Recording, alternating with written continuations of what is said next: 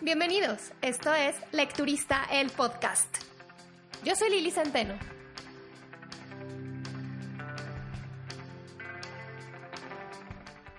Bienvenidos al episodio número 26. ¿Cómo están?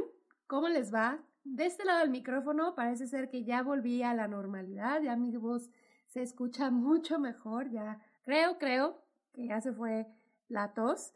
Sí, la verdad es que eh, ya por otro lado he andado un poco tristona porque mm, los que me siguen en Instagram ya saben que mi Clementina, que era mi perrita, o bueno, mi perrota porque estaba muy grande, se nos murió la semana pasada. Eh, desde hace dos meses le dio una enfermedad en el sistema inmunológico que en su momento eh, los veterinarios lograron controlar y la verdad es que bastante bien. Pero como ellos mismos nos explicaron, desde el principio, esta clase de, padecimientos, aunque se, están, aunque se estén monitoreando, pueden cambiar en cuestión de horas. Eh, que en realidad fue lo que pasó con la Clement. Y bueno, en fin, que sí, la verdad es de que todos, literal todos, hasta mis dos gatos que luego no se llevaban bien con ella, están este, tristes, la extrañan, van y la buscan, le maullan o la ven. Eh, pero bueno, hicimos todo lo que podíamos por ella y pues estaba viejita, así que yo les sugiero que en este momento vayan y abracen a sus mascotas porque es una pena que nos duren tan poquito. El lunes 27 de enero, o sea, en lunes de esta semana, les compartí un post en Instagram y en el blog sobre cinco libros acerca del holocausto que para mi gusto, o al menos de los libros que yo había leído, me parecían imperdibles. Entre esos libros estaba uno del cual aún no les había hablado y es del cual les voy a hablar hoy. Se llama El fabricante de muñecas y está escrito por R. M. Romero, una escritora judeo-latina nacida en Denver, Colorado. Este libro es una historia para un público infantil y entre los personajes que encontramos hubo varios nombres que me llamaron la atención por dar a entender que eran personajes que pertenecían a otras historias. Así que, pues ya ven que yo soy bien chismes y me puse a investigar quiénes eran estos personajes y en la segunda parte del podcast les platico a qué historia pertenecen, además de colarse al fabricante de muñecas. Así que vamos a empezar. ¿De qué se trata? El fabricante de muñecas.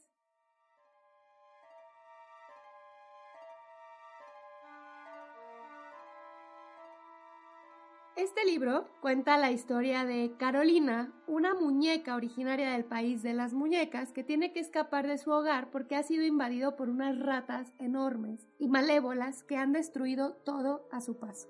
En su mágica huida, Carolina llega a la Cracovia de 1939 a la casa de Cyril Bresesic, mejor conocido como el fabricante de muñecas. Ambos entablan una amistad inverosímil porque pues finalmente son un ser humano y una muñeca parlante y muy viva. En su camino juntos, también entablan amistad con un padre e hija judíos, Joseph y Rena Tresmin, que por su religión serán víctimas del desprecio y ataques de los nazis y de más de algún compatriota. Cuando las cosas se ponen más difíciles para ellos, serán Cyril y Carolina quienes arriesgarán todo por proteger a sus amigos. No recuerdo cómo conocí este libro y casi estoy segura que la portada fue lo primerito que me llamó la atención, porque tiene una ilustración bellísima. Eh, es, de hecho, la ilustradora también ha trabajado para otros autores, entre ellos Jessie Burton.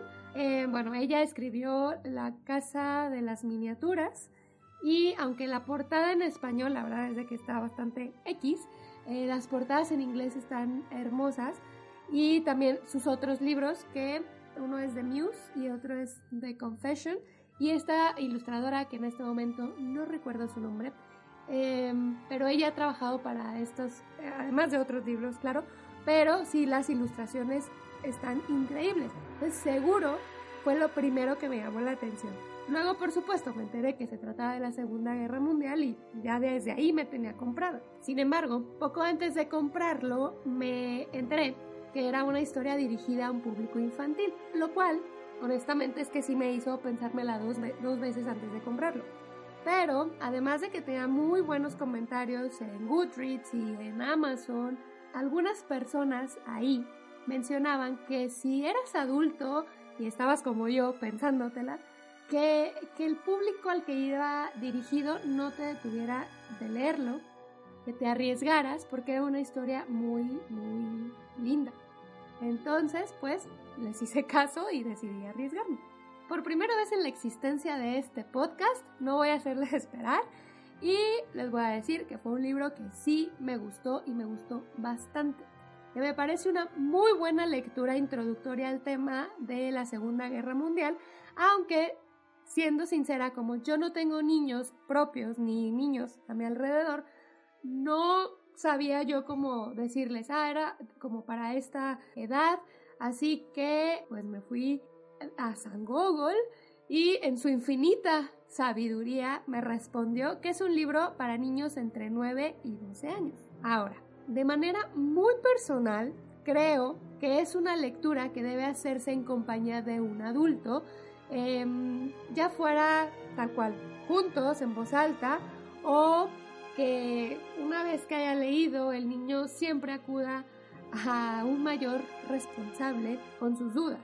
De preferencia a un mayor con conocimiento y sin ideas em, discriminatorias. ¿Por qué se los digo? Bueno, en toda historia siempre, siempre necesitamos un villano, ¿no? Más malo que bueno, más bueno que malo, pero siempre se necesita, pues, de una maldad existente en las historias.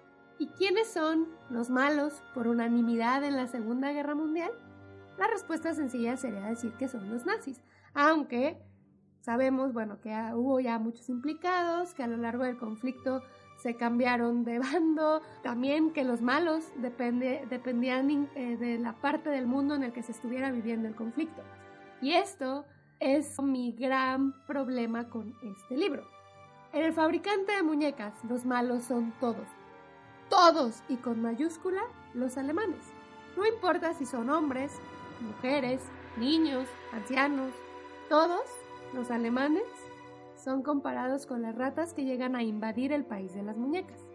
Y la verdad es que honestamente esta parte, esta información me parece un poco irresponsable en manos de un niño que apenas está entendiendo de qué se trata, de qué se trató la Segunda Guerra Mundial.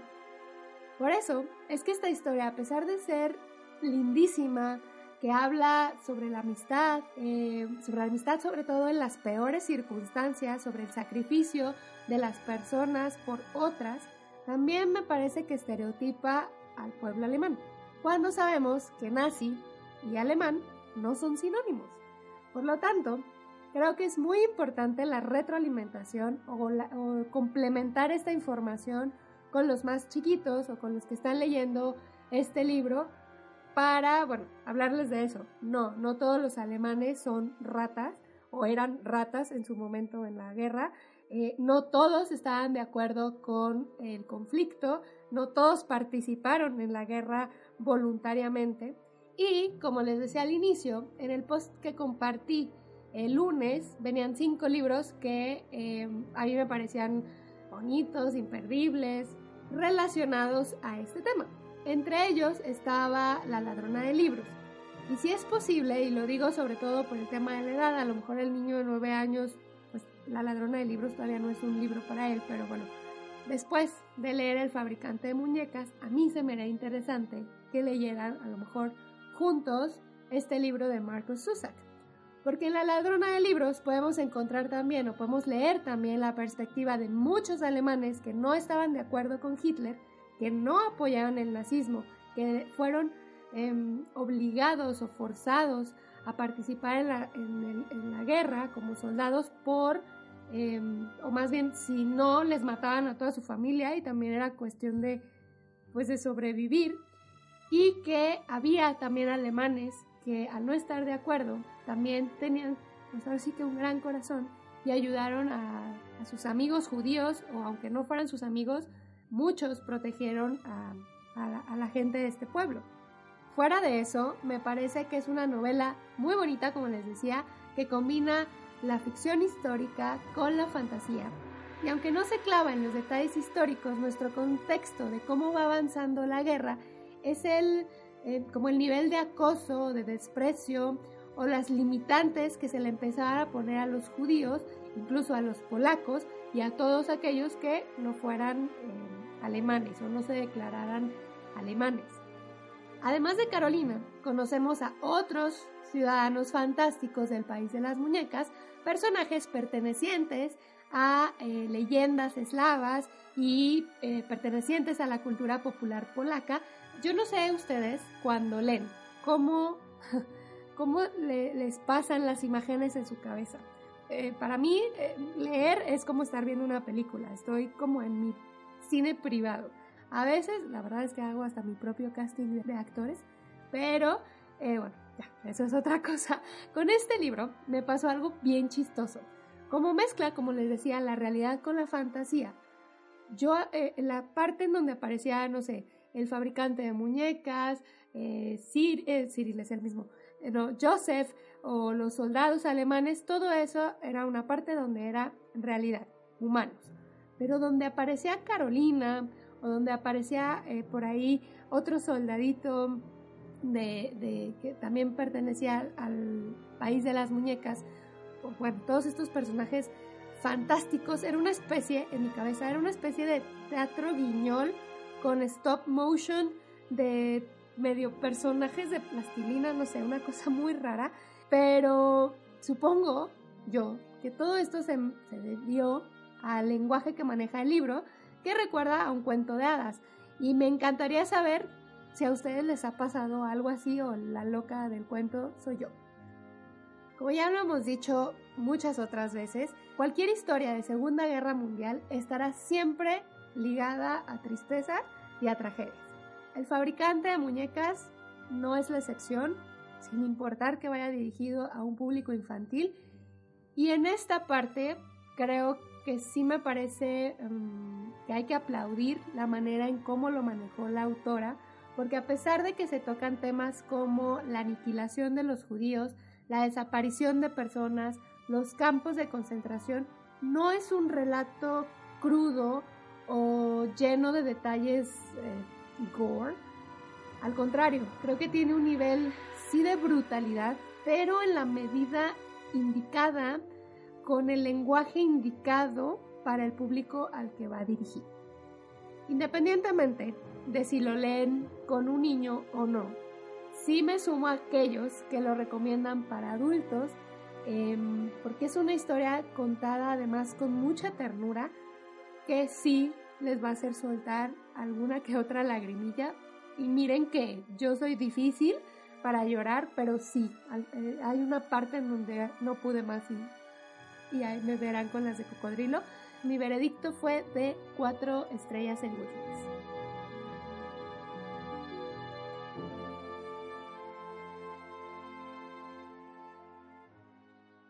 Como ya les he mencionado y mencionado y mencionado antes, algo que me llamó la atención es que además de los personajes creados completamente por la autora, aparecían nombres que no se notaba que fueran como que mm, de su imaginación, como que ya venían de otro lugar.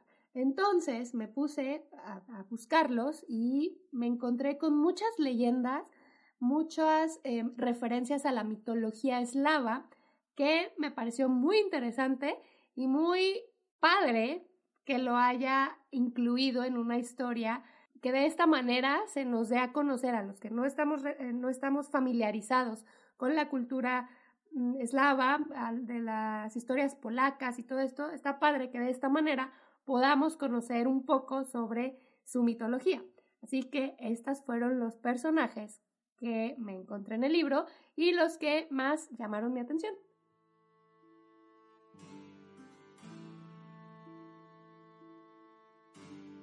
Dentro de todas las historias que leemos, eh, fantasía, realidad, lo que sea, siempre se, bueno, no siempre, pero cuando cambia una estación, de una estación a otra, pues se nos menciona, ah, ya estamos en el verano, ah, ya estamos en el invierno, o a través de detalles como la flora, ya cambió el color de los árboles, ahora tenemos em, cerezos en flor, yo qué sé. En el caso del fabricante de muñecas, la manera en cómo se nos indicaba que cambiaba la estación del año era a través de la mención de dos personajes. Bueno, estos fueron los dos que yo identifiqué.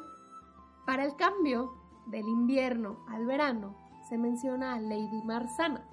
Esta diosa de la mitología eslava se conoce en Polonia, en Rusia, en Lituania, en la República Checa, en Croacia también. Es una diosa que se asocia con la muerte del invierno y el renacimiento de la naturaleza. Pero no es la diosa de la primavera. La diosa de la primavera se llama Kostroma, al menos en, en ruso. Alrededor de esta diosa hace muchos, muchos, muchos años sí se le hacían ritos de carácter religioso. Sin embargo, hoy en día es más bien una tradición pues que se sigue realizando pero de manera, a manera de entretenimiento para indicar justo que el invierno termina. En lugares como la República Checa, Polonia, Lituania y Eslovaquia, hoy en día se lleva a cabo una especie de festival en donde se hace una procesión y al terminar esta procesión se hace algo llamado el ahogamiento de Lady Marsana. Yo sé, se escucha súper violento, pero bueno, el caso es que crean una figura que representa a la diosa y la traen caminando por todo, eh, no sé, el pueblo hasta llegar a un río. Antes de llegar al río, la van mojando en todos los charquitos que se encuentran, pero al llegar al río, la lanzan y ahí se ahoga Lady Marsana. Esto significa que terminó el invierno, que viene la primavera, que ya el río está lo suficientemente descongelado para que se ahogue Lady Marsana. Sí, muy violento, pero tradiciones. Chequen, hay videos en YouTube. Eh, es un eh, rito, o bueno, ritual, que se llama el ahogamiento de Lady Marsana. Cuando llega el verano, llega la polutnica. Esta figura pertenece también a la, eh, a la mitología eslava del este de Europa. En estos países, la poludnica se hace presente en los momentos más calurosos del verano y es la causante de los golpes de calor, del dolor de cabeza, del dolor de cuello, de sentirte fatigado y hastiado por el calor y también de la locura que el calor provoca. Yo, honestamente, es que cuando leí esta historia me hizo pensar que la poludnica vive y vacaciona los, no sé, de 365 días, quizá 200 días vacaciones en México, porque aquí se la pasa haciendo calor. Entonces la polúnica nos tiene vueltos locos. En mayo no les quiero contar. Les contaba que además de personajes pertenecientes a la mitología eh, de esta parte de Europa, también aparecían personajes reales. Aunque el personaje del cual les voy a hablar fue real, sí, pero se creó una leyenda a su alrededor muy del estilo de Robin Hood. Este personaje se llamó Juraj Hanosik y fue una persona, un hombre que vivió alrededor de los 1600, 1700 y primero, un hombre de bien, perteneció a la armada húngara, eh, después trabajó en una prisión como celador y aquí fue donde la puerca torció el rabo porque le ayudó a escapar a un prisionero que se llamó Thomas, y aquí disculpen mi húngaro, Thomas Ujorsik, que pues era también una fichita, era un bandido. Entonces le ayuda a escapar y posteriormente se vuelven amigos y crean ellos su propia banda de criminales. Para los 23 años, Jurak Hanosik ya era el líder de la banda de salteadores de caminos que también tenían su código moral. Y de aquí es de donde se crea toda esta pues leyenda tipo Robin Hood, porque solamente le robaban a los ricos, nunca mataban, nunca, eh, o más bien, si tenían la posibilidad de, de ayudar a sus víctimas, las ayudaban, como es el caso de un sacerdote al que em, pues le ayudaron porque estaba herido. También si tenían la posibilidad con lo que robaban, le ayudaban a las personas pues más necesitadas. Y de esta forma es como, mm, de alguna manera, lo conocemos en el fabricante de muñecas, porque aparece justo ayudando a mm, robar medicamentos o las cosas que necesitaban eh, algunos judíos del gueto. Obviamente, bueno, en este caso, aquí es donde se mezcla la fantasía con la realidad. Por ahí se menciona una leyenda, aunque no se profundiza en la historia, ya, ya me conocen, yo fui a buscar de qué se trataba la leyenda, porque, no sé, me llamó la atención. Y em, bueno, esta leyenda de la cual les hablo es, de la cual les hablo es el dragón de Babel. Esta leyenda cuenta que en el país del príncipe Cracus, que por cierto de ahí proviene el nombre de Cracovia, eh, los pastores de este reino empezaron a perder a sus animales, empezaron a desaparecer primero el ganado y luego los mismos pastores. Un día, un joven campesino que andaba por ahí cerca del río Vístula y guiño guiño al episodio anterior donde hablamos de los ríos en las leyendas, en los libros, en los poemas, etcétera, etcétera. Si no lo han escuchado, vayan. Es el episodio número 25, recuerden. Em, bueno, estaba este joven campesino recogiendo plantitas y haciendo ahí sus deberes de campesino. Se dio cuenta que a lo largo y ancho de una colina en donde, por la que él andaba, había huesos, huesos de ganado, huesos en general. Y a lo lejos observó que cerca de una cueva estaba un enorme, monstruoso y horrible dragón cuidando esa cueva. Así que se va corriendo y va con el príncipe crack para los compas y le dice, oiga príncipe, ¿sabe qué? Creo que ya encontré la razón del por qué están desapareciendo em, sus súbditos y los animales. Resulta que pues está este dragón allá y no sé cuánto. Bueno, entonces el príncipe Cracus habla con sus nobles caballeros y los manda a matar al dragón. Pero resulta que pues no fueron, no eran tan diestros porque el dragón los acababa con todos. Así que el príncipe Crack decide hablar con el pueblo y les ofrece, porque él muy listo, ¿verdad? Les ofrece la mitad de su reino y a la princesa que supongo era su hermana, la princesa Wanda, en matrimonio. Al que, noble o no, acabe con el monstruo, se queda con la mitad del reino y se casa con la princesa. Y claro, muchos caballeros y muchos que se sentían acá muy valientes fueron a intentar otra vez matar al monstruo y obviamente no pudieron. Pasa un tiempo y resulta que llega un pobre zapatero que se llamaba Scuba y le dice, oiga, príncipe, pues yo tengo una idea vamos a matar a una oveja y la vamos a llenar de alquitrán y azufre. La vamos a dejar como carnada cerca de la cueva y vamos a esperar a ver qué sucede. Resulta que siguen con el plan de Scuba y a la mañana, esto lo hacen por la noche y a la mañana siguiente, ¡pum! Una explosión que despierta a todo el reino y van a ver y resulta que ya no hay dragón. El dragón explota. Por lo tanto, Scuba se queda con el reino, o bueno, la mitad del reino, y efectivamente se casa con la princesa Wanda. Que por cierto, otro guiño guiño, la princesa Wanda también aparece de alguna manera en El fabricante de muñecas. Por si andan planeando viaje a Polonia, viaje a Cracovia, pueden visitar la cueva del dragón de Babel. Eh, cuesta una cosa así como menos de un euro.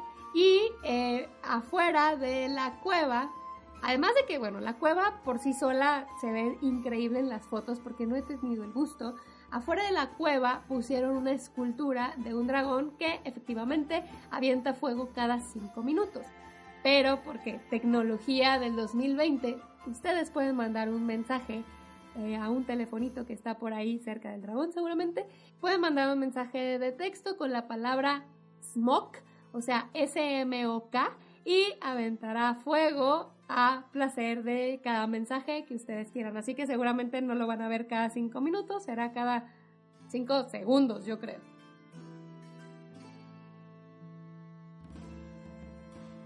Se acaba el episodio número 26. Espero les lata el libro del fabricante de muñecas, le den una oportunidad, cuando menos en la librería denle una ojeada. Si andan buscando regalar un libro que que los ayude a interactuar con sus hijos, con sus sobrinos. Creo que esta es una buena opción. Recuerden siempre darles la información completa, por favor. Y que eh, si se encontraron con otro personaje que les llamó la atención de la historia y que yo no mencioné, me lo dejen en los comentarios de este podcast. Recuerden suscribirse al podcast, compartir y darle like a este episodio. Compártanselo a sus amigos o a sus enemigos, como ustedes quieran.